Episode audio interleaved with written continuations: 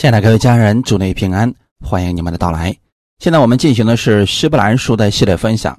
今天我们要看希伯来书十一章八到十六节。我们分享的题目叫亚伯拉罕和撒拉的信心。先来做一个祷告，天父，感谢赞美你，带领我们来查考希伯来书，借着希伯来书的话语，让我们明白信心、盼望还有爱。让我们在这样的话语当中。建立我们自己正确的信心，也让我们能够把这样的话语用在生活当中。借着亚伯拉罕和撒拉的信心，让我们也能够效法他们，在生活中任何时候都带着对神的信任。感谢赞美主，圣灵帮助我们在这样的话语上，让我们得着更多。奉主耶稣的名祷告，阿门。希伯来书。十一章八到十六节，亚伯拉罕因着信蒙召的时候，就遵命出去，往将来要得为业的地方去。出去的时候还不知往哪里去，他因着信，就在所应许之地做客，好像在异地居住帐篷，与那同盟一个应许的以撒、雅各一样，因为。他等候那座有根基的城，就是神所经营、所建造的。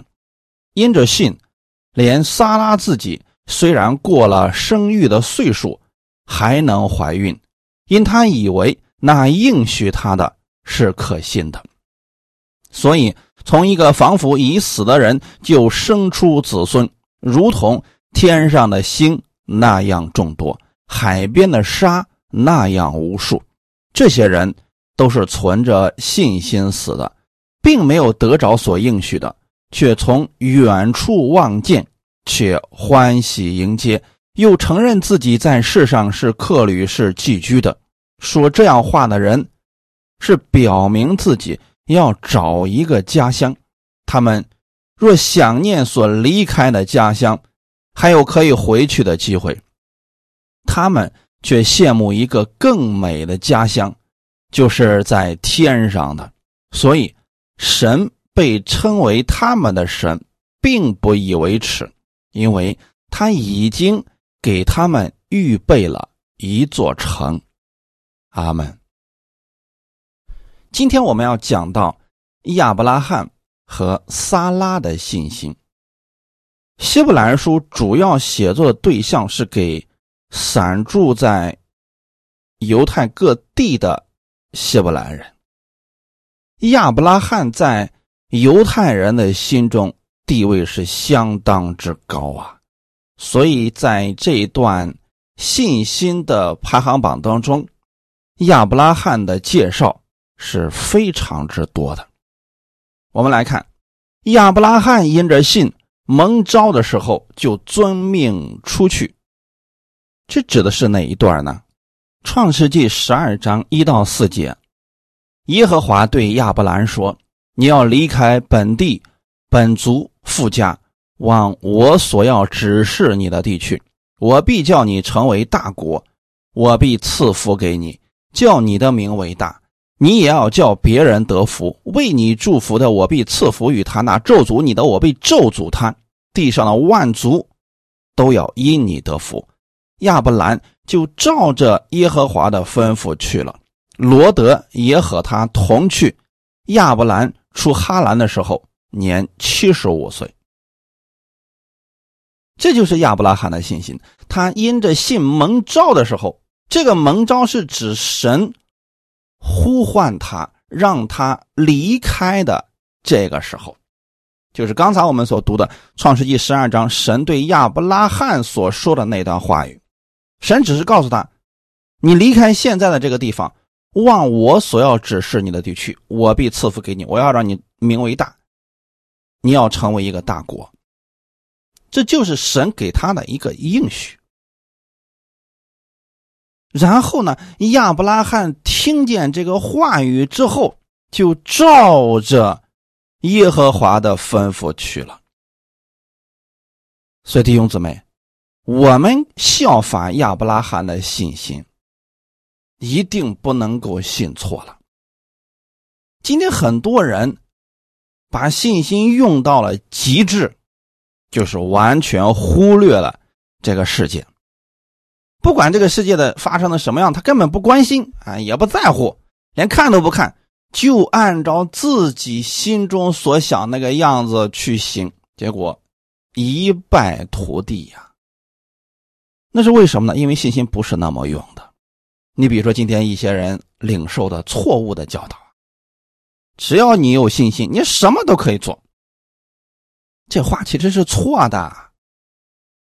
在神的应许的范围之内，你的信心是什么都可以做的。如果人心中有恶，他信心如何能帮助他实现这些呢？不可能的呀。所以那句话语它是有一定的条件的。阿门。亚伯拉罕对神的信心，他是知道神让他做什么，所以他才甘心乐意的跟随的。那还有一些人呢？对信心的应用太多的理性，所以让信心发挥不了作用了。他去做的时候，总想知道前因后果。就比如说拿亚伯拉罕的事情来讲，那有一些人太过理性，他就会问神：“你让我去的那个地方，跟我现在这个地方比起来，哪个更好呢？你让我成为一个大国，这个国会大到什么程度呢？”他会把所有的问题。都问明白了，然后他才能够往前去行。这两种都是极端。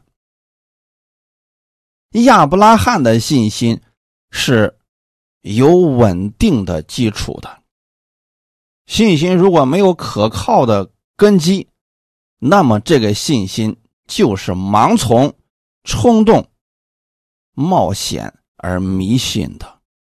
这弟兄姊妹，很多人就把信心。理解成为了迷信，什么都可以做，想干什么就干什么，这个不对啊！亚伯拉罕离开自己的家乡，遵着神的命出去的这个信心是有可靠的根据的，而这个根据就是神对他的呼召和神的信使。亚伯拉罕相信的是神，而不是自己的感觉。很多人是把信心建立在自己的感觉上，那怎么能够不摇动呢？因为神对亚伯拉罕说了这些话语，虽然亚伯拉罕还没有看见，但是他因为相信神，所以他就不再去问那么多了。我们在生活当中也会有类似的事情发生，因为我们相信某个人，所以我们不会问的太详细的。当这个人说：“跟我一块出去吧。”我们因为相信这个人，所以不去问去哪儿、去干什么、有没有危险啊这些，因为你相信他，所以都不再问了。这是亚伯拉罕对神的信心。阿门。他听到神对他的这些呼召之后，他立刻就遵命出去了。使徒行传第七章二到四节，斯提凡说。诸位父兄，请听：当日我们的祖宗亚伯拉罕在米索不达米亚还未住哈兰的时候，荣耀的神向他显现，对他说：“你要离开本地和亲族，往我所要指示你的地方去。”他就离开加勒底人之地，住在哈兰。他父亲死了以后，神使他从那里搬到。你们现在所住之地，这里所说的是亚伯拉罕蒙召的一些详细的经过。原来啊，神呼召了亚伯拉罕，亚伯拉罕也并非像希伯来书里边所写的那样，勇往直前，从来没有退缩和软弱过，他的生命。也是有一个成长的过程的，所以从这儿我们看到，亚伯拉罕听到了神的呼召，他完全答应了，立刻就遵命出去了。但是到半路的时候啊，他曾经有过一段时间的犹豫，而住在哈兰。创世纪十一章三十一节，他拉带着他儿子亚伯兰和他孙子。哈兰的儿子罗德，并他儿父亚伯兰的妻子撒来，出了加勒底的乌尔，要往迦南地去。他们走到哈兰，就住在那里。神希望亚伯拉罕听从神的话语，直接去迦南地。可那个时候呢，亚伯拉罕的父亲还在。他的父亲名字叫塔拉，所以当他带着父亲、带着他的侄子罗德一起出来的时候，他父亲在半路上应该是不愿意往前行了。那这个时候呢，亚伯拉罕就不得已跟他父亲一起住在了哈兰。其实这是有这么一个过程，说亚伯拉罕的信心并非像我们想象的那个样子，一信神，他的信心就爆满，然后一直到他死的时候，他信心都没有软弱，也没有犹豫过，不是这样的，没有一个人能这样的。亚伯拉罕虽然是信心的伟人，但是他也曾经有犹豫过的时候啊。而且创世纪十一章三十一节这里你会发现是他拉带头的。本来这事儿应该是亚伯拉罕带头的吧，可现在好像主要的人物发生了更改。他拉带着他儿子亚伯兰和他孙子哈兰的儿子罗德，并他儿父亚伯兰的妻子撒来，出了加勒底的乌尔，要往迦南地区。弟兄姊妹，这是神给亚伯拉罕的呼召，并不是给他父亲的呼召。所以他父亲在半路的时候就不愿意去了。弟兄姊妹。我们跟神之间的这个信心，一定是要有呼召的。今天有很多人也全职服侍，如果没有呼召的话，他在半路上他就不愿意再走了。遇到点拦阻、危险或者困难就不走了。很明显，他拉没有这样的护照，亚伯拉罕有，但是他拉没有。所以说，如果说我们对神的认识，不是很明确的话，那我们在遇到困难、危险、拦阻的时候，我们就很容易怀疑我们走那个路到底是不是正确的。如果你已经明确了是神呼召你，让你往前走这条路的情况下，那是无论遇到多大的问题，你不会怀疑的。这才是从神而来的呼召啊！阿门。神。要亚伯拉罕遵他的命而行，不是一半儿而是全部的。所以在他父亲在哈兰死了以后，神再次给亚伯拉罕说明了他之前的这个约。刚才我们读的《使徒行传》第七章里边提到，亚伯拉罕的父亲死了以后，神使他。从那里搬到你们现在所住之地，这就说明神对亚伯拉罕的呼召不是一次，对他的提醒、对他的启示也不是一次的，可不是像一些人所说的，神跟他说完之后，从此以后消失不见了。那么不管你是软弱也好，怎么样，你反正你得走到那儿去，我再次再出现，不是这样的。在亚伯拉罕犹豫的时候、软弱的时候，神会再次出来去强调他的约。今天，我们的神也是如此来对待我们的。我们软弱的时候、跌倒的时候，神会再次让我们想起他的应许。那作为传道人来讲，就是不断的向你来说明神的约，说明神的应许，让你相信神，继续前行。阿门。在希伯来书十一章这里。没有提到亚伯拉罕中间犹豫的这一段好像给省略了。只是说到蒙召的时候就遵命出去，并没有提到他半路停在哈兰的事情，这又是为什么呢？这些事情为什么不再被纪念了呢？约翰二书一章八节。你们要小心，不要失去你们所做的功，乃要得着满足的赏赐。当我们信了主之后，我们就是属于天国的人了。神不再纪念你的罪了，但是你为神所做的功，他是纪念的，并且呢，因着这所做的功，神要给你赏赐。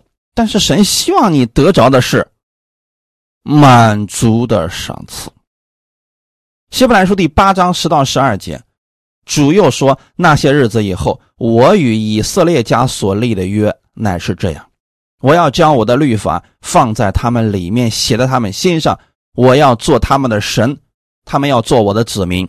他们不用个人教导自己的乡邻和自己的弟兄说：“你该认识主，因为他们从最小的到至大的都必认识我。我要宽恕他们的不义，不再纪念他们的罪愆。”当耶稣基督为我们的罪。死在十字架上，三天后从死里复活以后，这个救恩就已经完成了。所有相信耶稣的人，他们都因信被称义了，他们的罪也不再被纪念了。简单来讲，就算你现在犯罪了，神也不再纪念你的罪了。可能有人听到这儿就说：“哎呀，照你这么说的话，那简直太好了呀！”我信了耶稣之后，我就可以做各式各样的犯罪的事情，反正神都不纪念我的罪了嘛。首先，我给大家讲一下，如果有这种想法的人，很有可能他并不是真正的相信，因为他不明白耶稣为他的罪付出了多么严重的代价。那个代价是非常的大的，是耶稣用自己的生命换来的这个新生命。人若不明白，才会说这样狂妄的话语啊。其次呢，他不明白神的心意。我们跟随耶稣绝对不是为了犯罪，但是跟随耶稣之后，怎么才能让我们不犯罪呢？那就是你知道了，神对你是好的，所以你愿意按照耶稣的方式去行。那有人就说了，可是我们还是会犯罪的呀。没错，这也是一种事实。但是神不再纪念这些罪了，不再纪念了。就像亚伯拉罕一样，亚伯拉罕在信了主之后，他中间有软弱过，有犹豫过。也停留过，但是这段时间不再被神纪念了。直到他重新启程，走入了迦南地，神又开始记录他的这段旅程，并且给他赏赐了。从这个意义上来讲，我们如何来过我们下面的生命生活呢？这就是。个人的选择了，在你信了主之后，确实神不再纪念你的罪了。可是，从你信主那天开始，直到你生命的结束，中间的这段时间，你如何去过呢？如果你选择了我继续犯罪，神依然不纪念你的罪。可是你知道吗？将来你的这一段时间就是空白，就像今天的亚伯拉罕的。这个信心伟人榜上记载他的过程，他在哈兰的那段时间不纪念了，那从某种意义上来说，是不是这段时间就算是浪费了呢？因为不被神纪念的，就是浪费了呀。世人不信主的人，他们的一生都是不被纪念的，所以他们在神面前什么都没有。那如果我们信了主之后，我们还是跟世人一样。我们的一生都不被纪念，你确实可以得救，但是仅仅得救而已呀。神不希望我们的生命是这个样子的，他希望我们的生命是丰盛的。哈利路亚！那怎么样才能够丰盛呢？就是得救了之后，我们还能够在生活当中得胜，将来还能得赏赐，这多好啊！阿门。所以你们要小心，不要失去你们所做的功。意思就是说，不要浪费了。你信主之后的时光，那怎么才算浪费呢？啊，你把这个时间用在恨别人、用在违背神的事情之上，用在犯罪的事情上，这都是失去了你们所做的功啊。就是本来你可以利用这个时间为主去做工，享受平安和喜乐，可是呢，很多人用这个时间去苦读、抱怨、生气、犯罪，结果把这个时间全都浪费了。神希望我们得着他满足的赏赐，神的赏赐一直都在，就看你如何去使用这个时间得着这些赏赐了，好吗？所以，当你明白这些之后呢？你该如何过余生？这是你自己的选择。你在神面前祷告吧。不过还是那句话，就算你犯罪，神不会纪念的。但你可以把这个犯罪的时间用来去服侍神，用来默想神的话语，那你就得到赏赐了。对你自己有益处，对你身边的人也是有益处的。阿门。亚伯拉罕在哈兰的那段时间不再被纪念了，不仅仅是他。其他人也是一样的。我们接着往下看，往将来要得为业的地方去。他说，在出哈兰的时候，好了，神又开始纪念他的事情。所以说，往将来得为业的地方去。这句话接着上面所说的，他遵着神的命出去，就是他必须要实际性的抬起脚步往前行。所，遵命不是一种愿望承诺。和相信，而是实际性的行动。我们今天信主不仅仅是为了进天国，我们还要在这个世界上经历这位神，得着他满足的赏赐。那就一定要遵命而行，就是不仅仅是停留在心里一边。在现在不缺乏讲道信息的时代当中，你随时的打开网络、打开手机，你都能够。听到讲道，看到讲道，这个太容易了。可问题是，如果你所听的这些仅仅只是停留在你的脑海当中，它对你的生活不会有太大的作用。除非你遵命而行，就是把你所信的变成行动。所以亚伯拉罕遵神的命出去，它是一种实际的行动。神也希望亚伯拉罕不仅仅只是相信他的应许，还要进到神的应许之地去。所以亚伯拉罕的信是带着行动的，出去的时候还不知往哪里去。显然亚伯拉罕当时他不太清楚神要他去的迦南地是一个什么样的地方，但是他相信神。相信神的应许是正确的，所以他就愿意走出去。这是对神的完全的相信。他因着信，就在所应许之地做客，好像在异地居住帐篷。当亚伯拉罕到了神所应许的迦南地的时候，他并没有得着迦南地为业，因为当时的迦南地啊。还是比较荒凉的。他因着信，已经相信自己在这个地上是做客旅的，就好像在异地居住一样。他是这样在应许之地做客。这句话实际上是对将来的家乡一种灵里的看见。阿门。因为呢，亚伯拉罕真正的老家是加勒底的乌尔，但现在呢，亚伯拉罕相信他脚下的地迦南地，神已经赐给他了，他却要在这块地上做客，这是不是听起来就有点矛盾了？那既然这块地是神赐给他的，怎么又能算是在地上做客呢？实际上啊，他等候的是天上的真正的家乡。阿门。哥罗西书第三章一到四节，所以你们若真与基督一同复活，就当求上面的事，那里有基督坐在神的右边。你们要思念上面的事，不要思念地上的事，因为你们已经死了，你们的生命与基督一同藏在神里面。基督是我们的生命，他显现的时候，你们也要与他一同显现在荣耀里。阿门。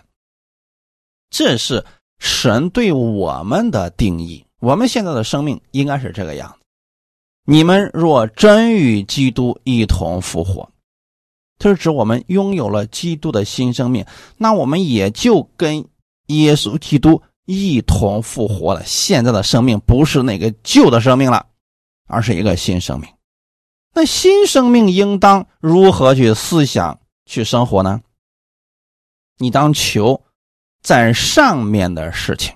这个上面指的哪儿？天上的。那里有基督坐在神的右边，怎么才能够求上面的事情呢？你去读圣经就会知道，在圣经上记载了很多关于天上的事情。现在呢，基督也坐在神的右边，所以你要经常思想的是上面的。只有当人思想上面之事的时候，才会从地上的这些烦扰的事情当中彻底的。脱离出来。你比如说，使徒保罗，他如何能将万物看作粪土，把耶稣基督看作至宝呢？因为他看到了上面的事情，他看到了原来天国是那么的美好啊！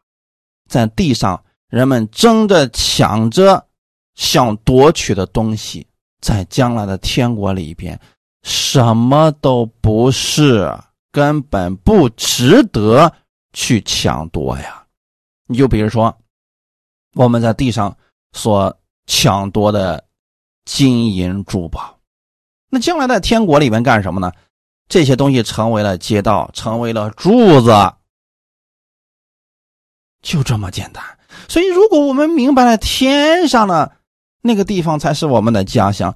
那个里边的东西才是最值得我们去追求的和思想的，你就不会去思想着地上的事了，因为这些东西都是有限的，在地上的都是暂时的，会朽坏的，在天上的才是永恒的，是荣耀的。阿门。当你信耶稣的那一刻，你就应该知道，你的旧人已经与耶稣基督一同死了，现在。基督在你里边，你活着不再是为你自己，乃是为死而复活的基督而活。也就是说，我们活着就是为了显出基督的样式啊。那现在想一想看，有多少人生活中每一天是为了活出基督的样式呢？你的一言一行不再代表你自己，乃代表的是耶稣基督。基督就是你的生命。当耶稣基督第二次再来的时候，你要与他一同显现在荣耀里。所以，我们现在在地上生活的时候，就应该用这种心态来生活。那就是我今天活着的每一件事情，我们所说的每一句话，都是代表着基督。这个世界并非我们的家，我们在这个世界上。都是客旅，所以千万不要把你所有的精力都投注于这个世上的事物。你应当多多思念上面的事情，多去看看历史，也许能让你想明白这些事情。你看中国古代有多少皇帝为了争夺土地厮杀一生？那那些人现在在哪里呢？他们原来所得的那些土地。现在又归了谁呢？他们以为自己能打下千秋万代的基业，结果呢，不是那么回事我们所有的人不过都是客旅罢了。阿门。所以这些都是短暂的，都是会变的，唯有上面的天上的才是永远不变的。阿门。亚伯拉罕是明白这个事情，所以他到了迦南地，他依然觉得自己像是在异地做客一样，与那同盟一个应许的以撒、雅各一样。也就是说，不管是以撒也好，雅各也好，他们居住在迦南地，可实际上他们依然是客旅啊。阿门。我们都是同盟。神应许的人，我们都是在这个地上过着居住帐篷的生活。有的人可能帐篷稍微大点、豪华一点，但依然是帐篷。也就是说，这些都是暂时的，永远不变的，乃是从神而来的应许；永远不变的，乃是天上的荣耀。这是神给我们的，是永远不会朽坏的。所以说，我们每一个人都会对神有不同的经历，都会对生活有不同的态度，这是根据我们对神的认识多少而决定的。亚伯拉罕他知道地上的这一切，就算得着了，也是暂时的。所以他在迦南地的时候，他就已经想到了将来天上的事情了，因为他等候那座有根基的城，就是神。所经营、所建造的，那就肯定不是地上的了。这座城既然是神所建造、所经营的，就不是普通的城。在此提到有根基的城，指的就是天上的家乡。这节经文说明亚伯拉罕等候神的信心含有双重的盼望。他不仅仅是等候神将迦南地赐给他和他的后裔，啊，这是地上的啊。他更在等候天上更美的家乡，因为他在等候天上更美的家乡，所以他就在异地做客。所以各位家人们，你不要把这个地上的当做了你真实的家乡，这个不是，这个只是暂时的。将来的天上才是你的家乡啊！如果你把这个做客的地方当成了你的家，这个是有很大损失的。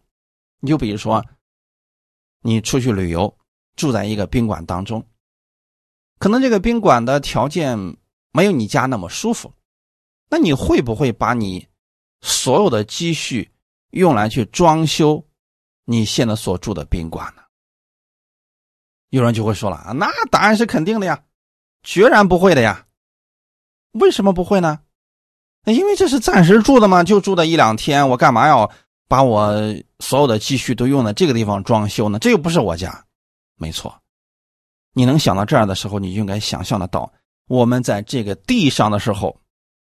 也应当如此。那你有没有想过，有多少人把自己毕生的精力、时间、金钱都用在这个地上了，天上却没有？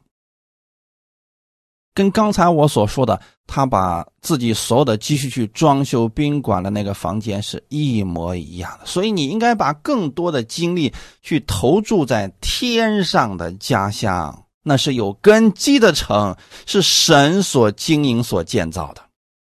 有人就说了：“怎么去做这个事情呢？很简单啊，思想天上的事情，在地上的时候，为基督的荣耀而活，因着基督的缘故去多做服饰，这样就等于说把财宝积攒在天上了。哈利路亚！亚伯拉罕是这么做的，以撒是这么做的，你。”也应当如此去行，这对你是相当有好处的，阿门。因为这个家乡是真实存在的。十一节到十二节，因着信，连撒拉自己虽然过了生育的岁数，还能怀孕，因他以为那应许他的是可信的，所以从一个仿佛已死的人就生出子孙，如同天上的星那样众多，海边的沙那样无数。这两节经文提到了撒拉，讲论亚伯拉罕信心的时候，特别提到了以撒、雅各，在这里又提到了撒拉的信，似乎要显明信心之父亚伯拉罕他自己全然相信神，以至于说他的整个家庭因着他的缘故也成为了。对神相信的人，这就是亚伯拉罕他的难能可贵之处啊！很多人是自己信，家里人还没有信，所以你要更多的在行为上活出基督来，让你的家人可以看到你的与众不同，他们就能够相信你所说的那位神了。那好些人的情况是正好相反，嘴里说自己信耶稣，结果呢又懒又饿，使整个家里的人一听到他说话就讨厌他，绝不会信他所信的那个耶稣。这就是本末倒置了。这里提到了撒拉的信心，却没有提他的怀疑和不信，因为按照创世纪十八章里边提到，撒拉听到神对亚伯拉罕说：“你将要生一个儿子”的时候，撒拉的心里边是不信的，他心里暗笑说：“我都已经衰败了，怎么能有这样的事情呢？”不过他的不信被神忘记了。不再提取了，只记下了他信心的功效。这又是为什么呢？就刚才我们提的那个情况啊。萨拉相信有神，但是在怀孩子这件事情上，他对神不信。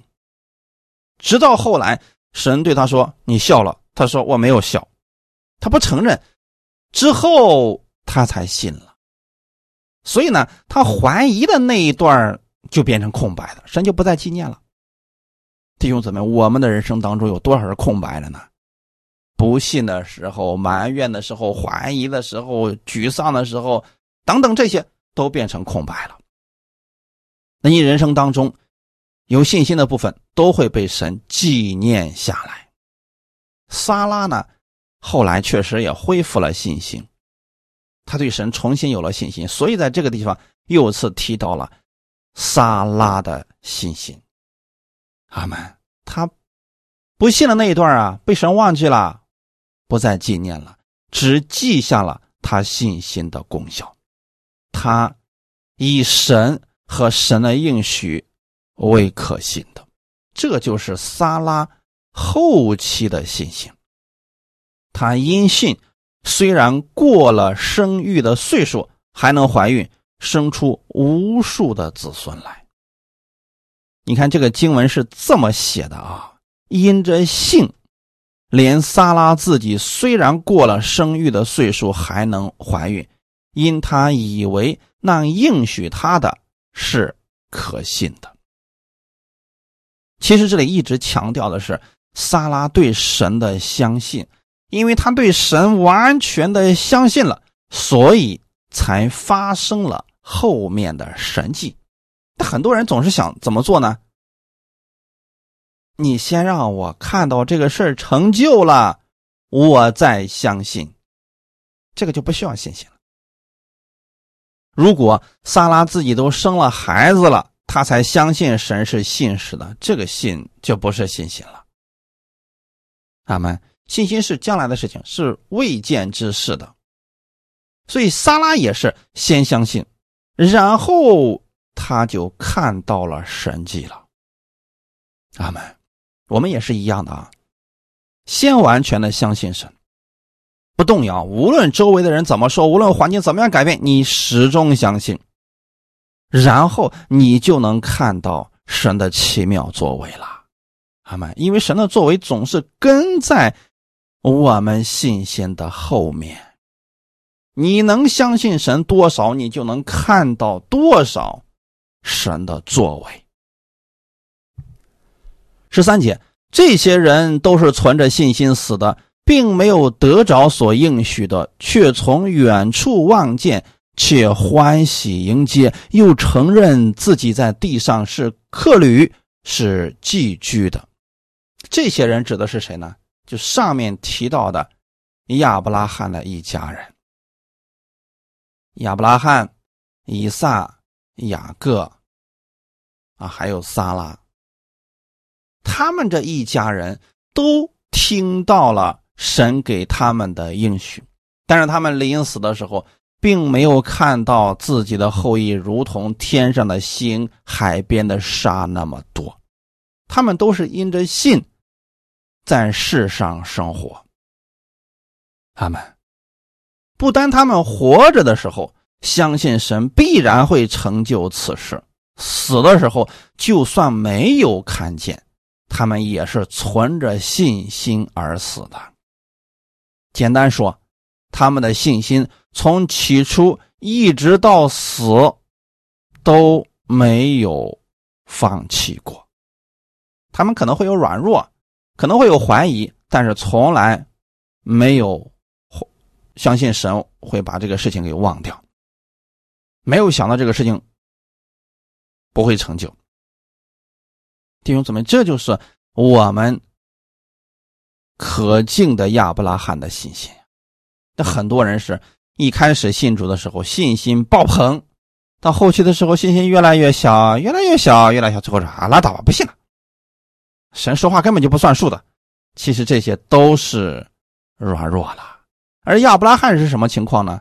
他有软弱，他中间有疑惑，但是他始终相信神说的这个话。一定会成就，就算自己马上就要死了，他依然相信我的眼睛没有看到，但这个事儿必然会实现。这才是亚伯拉罕信心的难得可贵之处。我们应当有这样的信心啊！那很多人是什么情况？祷告了一件事情，祷告了一个月没看到，啊，算了，不祷告了，不信了。人亚伯拉罕是直到死之前没有看到这个事人家依然相信呐。所以这里提到是，并没有得着所应许的。这句话的意思很简单，他们没有实际性的看到神应许的成就，就是自己的后裔没有如同天上的星那么多，海边的沙那么无数啊。不论是亚伯拉罕、以撒，或者是雅各，他们死的时候都没有看到这个应许啊。也没有看到自己的子孙得迦南地为基业呀，就地上的、天上的都没有看到啊。但是我们看见了，我们今天知道神是信实的，是不说谎的神，他说了就一定会实现。那我们的信心应该比亚伯拉罕更大才对呀。事实上是什么？很多人的信心很小，遇到点事儿。就想放弃信仰不信了，真的应该效法亚伯拉罕，存着信心而死的那种盼望。阿门。所以这句话说的是，他们都是存着信心死的，并没有得着所应许的。当下没得着，不代表神不给他们，神最终还是给他们的。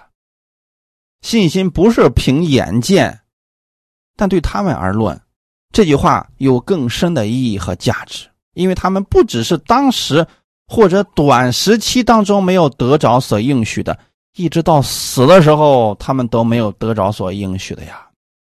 在人看来，很容易认为他们所信的落空了，但是他们到死的时候，依然坚信使那应许必然会实现。那这个信心又是怎么来的呢？从灵里边，他们看见，并且欢喜迎接；却从远处望见，且欢喜迎接。这里的望见是过去式，就是已经看见了。从属灵当中，他们已经看见了，所以才能如此的坚定不移的信。这里说出了他们能够存着这样信心死的缘故，就是肉体的眼睛虽然没有看到神所应许的，但是信心的眼睛已经看见了。这双信心的眼睛可以看得很远，可以穿透当下的事物，直接进入神的应许当中啊！这是很实在的，也是真实的。很多人总是说。你让我在这个世界上得着的，我才相信是真实的。属灵当中也是真实的，所以他们欢喜迎接呀，欢喜迎接是他们信心的眼睛所看见的。这句话就证明了他们已经完全相信神的话成就了，从灵里边已经看见了。哈利路亚！因为看见了，所以就高兴欢喜了。因此，他们在死的时候没有带着遗憾而死，而是带着盼望、喜乐而死的。阿门。他们的这个看见很真实，比肉眼所看到的更加的真实。又承认自己在世上是客旅，是寄居的。这句话的意思，不是说他们不看这个世界上的福乐，不是这样的。很多人说了，那既然是这样的话，那我们就不用在这个世界上追求什么了。不是这样的，他们承认自己在地上是客旅，是寄居的，他们是把目光放在天上，所以在地上的时候，神给他们多少，他们都喜乐的接受。只是呢，他们一直把目光。把盼望都放在天上的福气上。如果人真的这样来生活了，他在地上不会有缺乏的。他们亚伯拉罕信心的眼睛已经看到他的后裔，就像天上的星、海边的沙那样无数了。这是神过去已经训练过他的呀。有一次亚伯拉罕软弱了，当时还没有孩子，所以神就对亚伯拉罕说：“亚伯拉罕呐。”你呢？数一下天上的星星，亚伯拉罕就一直数数数，数不过来了。最后他可能对神说：“我数不过来。”神就说了：“你的后裔将来就是这么多。”亚伯拉罕就相信他了呀。这就是亚伯拉罕属灵的眼睛所看见的。当他举目望天的时候，他就看到了自己将来的后裔就会如此之多。他相信神一定会实现他的应许的。所以他是带着这种盼望而生活的呀。按照主耶稣在世的时候，他曾经对犹太人说：“你们的祖宗亚伯拉罕欢欢喜喜的仰望我的日子，既看见了就快乐。”那这是什么意思呢？这就是说啊，在亚伯拉罕望着天上的星星，他知道自己的后裔会如此多。当亚伯拉罕。献上自己的儿子以撒的时候，神给他预备了一只羔羊，他就看到了将来那位弥赛亚，这都是他在属灵当中看见的呀。所以弟兄姊妹，我们今天虽然生活这个物质世界当中，但是你若是能够透过这些物质世界的这些事情，能想到属灵的事情，你的属灵的眼睛就算打开了。亚伯拉罕人虽然寄居在迦南，在异地做客，但他信心所看见的十分的遥远。他早已透过物质世界看到了耶稣基督，看见了弥赛亚，看到了救主就在他的后裔当中降生，看到了自己的后裔如同天上的星、海边的沙那样多。做客旅和寄居的。是表示他们不会被世界上这些事物所累。你知道这个世界上有多少人为了得到这个世上更多的金银财宝，所以他们不惜一切付上一切。亚伯拉罕因为觉得自己是客旅，所以他不会这样做，他会把更多的精力、时间用于天上的事情。这就是为什么亚伯拉罕有机会就给别人传讲神的信息。有机会就接待客旅的真正原因了，因为他知道自己在地上不过是一客旅，所以他放下了各样的重担，要走神让他所走的路程。感谢主，彼得前书第一章十七节：你们既称那不偏待人、按个人行为审判人的主为父，就当存敬畏的心度你们在世寄居的日子。如果你也相信神是不偏待人的，按照个人的行为审判人的父，你是这样相信这位主的，那你就知道该如何去生活，应该存着敬畏的心，在世度余下的光阴。讲了这么多，你们该如何去面对你们的生活呢？也应当以寄居者、客旅者的身份看待这个世界和世界上的一切，把你的目光要放在天上。我们继续往下看，说这样话的人是表明自己要找一个家乡。他们若想念所离开的家乡，还有可以回去的机会，他们却羡慕一个更美的家乡，就是在天上的。就在这个地方告诉我们，亚伯拉罕他们是如何看待在地上寄居的这个日子的，因为他们已经看到了更美的家乡了。他们已经在找一个更美的家乡了，不仅仅是迦南地啊。是亚伯拉罕到了迦南地之后，他就想到了更美的一个家乡，那就是天上的家乡。哈利路亚！如果说他仅仅只是为了在地上得到一个更美的家乡，那他可以回去啊，可以回到加勒底的乌尔。可是他们，你发现，无论多艰难、多软弱的时候，他们没有回去。所以神被称为他们的神，并不以为耻，因为他已经给他们预备了一座城。亚伯拉罕相信神，是任何时候都以这位神为他的主，而且呢，就算当时的应许没有成就。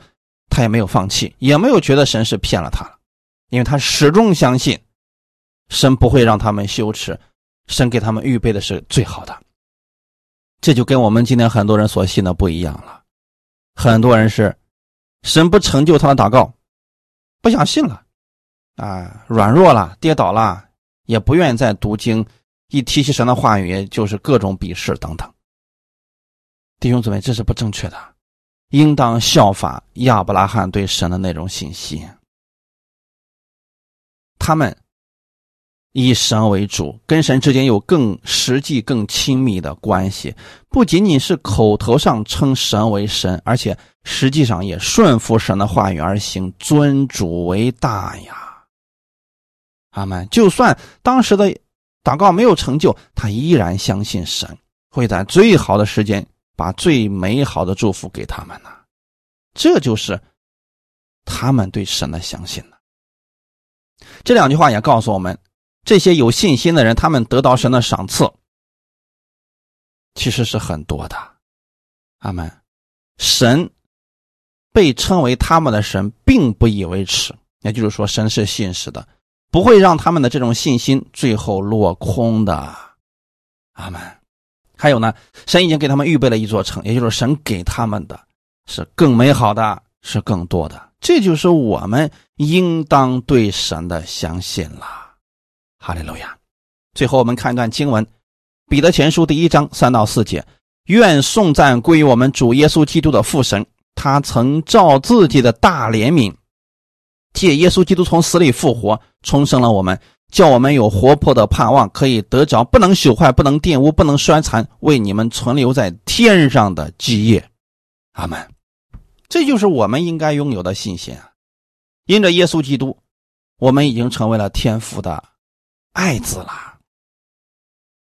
并且这位天父呢，是照着自己的大怜悯，借着耶稣基督从死里复活，重生了我们。所以说，我们的生命是新生命。不是过去那个旧的生命了，你的心里面一定要记住这些话语。你现在活着的不再是自己，那是基督在你里面活着。所以，任何时候要保持活泼的盼望，要为了荣耀基督而活，你就活的不再一样了，你的眼界就不同了。做任何事情、做任何决定的时候，都要想一想：假如是耶稣，他会如何去做这个事情呢？用圣经的原则去生活，你真的就可以得着不能朽坏、不能玷污、不能衰残的天上的基业了。感谢主，愿今天的分享给你们带来一些帮助。我们一起来祷告，天父，感谢赞美你，谢谢你把亚伯拉罕和萨拉的这个信心记录在圣经上，让我们知道，我们为神所做的，你都会纪念。你愿意我们对你有坚定不移的信心和盼望。亚伯拉罕相信你。所以遵命而行，我们也愿意相信你，带出行动来。在生活当中，我们愿意把你的话语实行出来，请你给我们力量，也给我们智慧，让我们知道如何去用出你的话语来，不仅造就我们自己，也造就我们身边的人。请你使用我们，赐给我们智慧和口才，让我们把福音传出去，使我们周围的人都能够认识这位主的美好。因为你是信实的，你的话语永远不改变。这是我们拥有的活泼的盼望。感谢赞美你，一切荣耀都归给你。奉主耶稣的名祷告，阿门。